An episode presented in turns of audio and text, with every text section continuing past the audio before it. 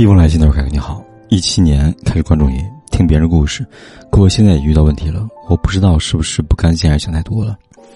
我二十五岁，前一份工作在夜场认识前任，开始对他不喜欢，后来觉得他活成了我要的样子，不在乎别人想法，不拘束和潇洒，后面在一起了，为了他，放弃自己，知道自己工作不好，夜场这个地方呢就让人不喜欢，可我从来没有背叛过自己，堕落过，可是怀孕后呢，他不管不顾。谩骂、诅咒和语言羞辱，我为他还清了七万的房贷，后面呢还是被背叛了。原以为都是过去的，他还是招惹他朋友的女朋友，很心塞，分开了。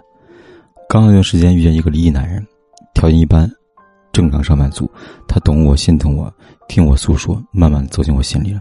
后面在一起了，可是前任还是不依不饶，为让我回他身边呢，到现在还在威胁着我。如果不在一起，就告诉我父母曾经的工作。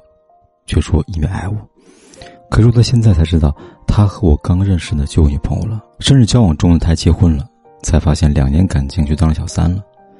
现在这个男朋友呢，他父母亲戚不喜欢我，也针对我，感觉我很多余，我不知道该怎么办了。这位姑娘你好，从你来信中看出来呢，你是个典型的讨好型人格，这往往是因为我们在小时候得到的爱和关注不够，于是又觉得呢，只要一个人喜欢自己。这已经是不容易的事情了，就跟饥不择食是一样的。你肚太饿了，所以呢，只要是食物你就吃得下去，哪还管它有没有营养呢？你拼命对他好，一方面想证明你自己对他的爱，一方面也是从你从小养成习惯。你觉得如果自己不付出，没有人会爱自己，现在只是因为你内心不够强大，也不够自信。而一个女孩呢，一旦有这两个特点，基本上就很容易遇到渣男了，很容易为人倾尽所有。你看，给你一点点甜，你都会把对方当成宝。你说你怎么能够不接二连三的受到感情的苦呢？再来说你被前任纠缠的问题吧。你本来就是外地人，租房子换掉工作的夜场，那你为什么不连电话住址一起换呢？你的情况如果要别人找不到你并不难。你想想，为什么前任找到你，并且让他威胁你呢？为什么你还要去跟这个糟糕男人解释呢？这不就是你自己没有下决心要告别这段关系，不就是你给他的希望了吗？我建议你先放下你和现任男朋友妈妈的关系，把过去的感情先理顺，该断则断，该放下就放下，该舍弃的要舍弃，这样你才能够重新开始。第二封来信的时候，你好，我跟男朋友是通过朋友认识的，谈了一年多了，他二十六，我二十五。虽然他一直想领着结婚，但是因为我恐婚，加上他得了肾病，所以一直就没有提。他在认识我之前呢，已经买好了房子，房产证是男方名字，现在呢准备装修了，费用呢全部是他爸妈和他承担的。他总喊我一起来参观这个房子啊，呃，参考装修的家具材料。但是我喜欢的看上的，他们一家又看上别的了，然后推翻我的，直接否定了，没有告诉我一声。我去看装修时候呢，都是发图片给人家询问意见，他们一家呢去看都没有。问我一声就付了定金了，我很生气，让他跟他爸妈沟通。这毕竟是我们以后一起住的房子，双方总要考虑一下吧，商量什么喜欢吧。他直接说沟通不了。从小到大，他爸脾气很暴躁，一沟通就吵架，所以他不想吵架，就干脆直接妥协了。我逼他去沟通，他就说呢再买一套房子。可是他明明的没有多余钱再买一套，我感觉他就是在逃避和家庭沟通。这样以后，我们他们家人的关系就会很糟糕吧，很烦呢。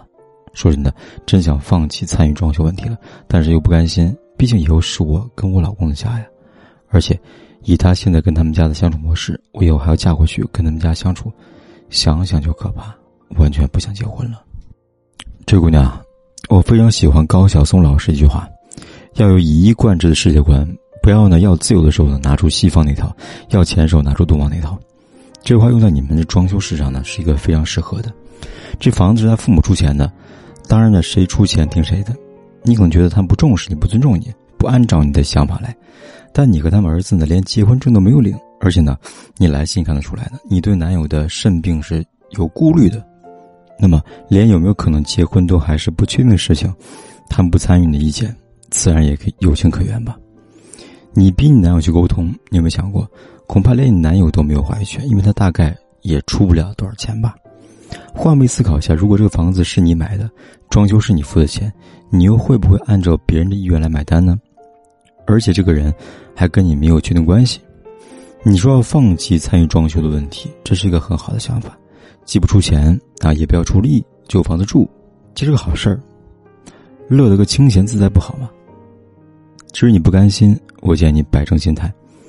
如果你坚持要按照你的想法装修，你可以呢跟对方父母建议这么几个：第一，先给男友把这个结婚证领了，确定你会嫁他们家；第二，你家能够带一部分的嫁妆过来当做部分的装修费用，希望自己可以有话语权。